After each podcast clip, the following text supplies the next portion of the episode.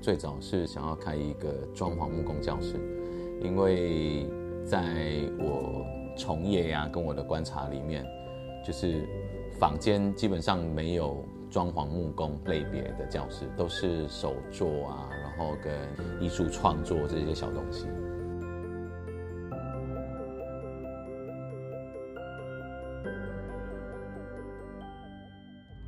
这是一个非常工地风格的地方。我的门面它有敲打过的痕迹，然后我的招牌是螺丝钉去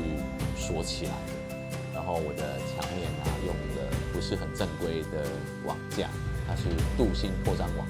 是工程在用的器材。我的桌面都是木工的锯台，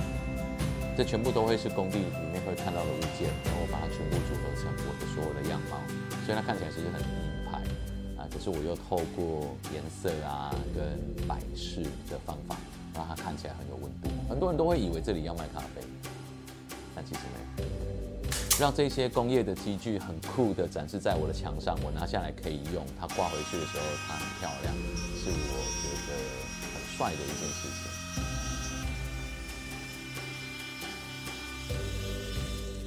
这里是石木工地。欢迎大家有机会来到这个教室，跟着我们一起做一些手作体验，来听听看这些师傅们的演讲，然后一起关心我们关心的议题，了解我们想要改变的事情。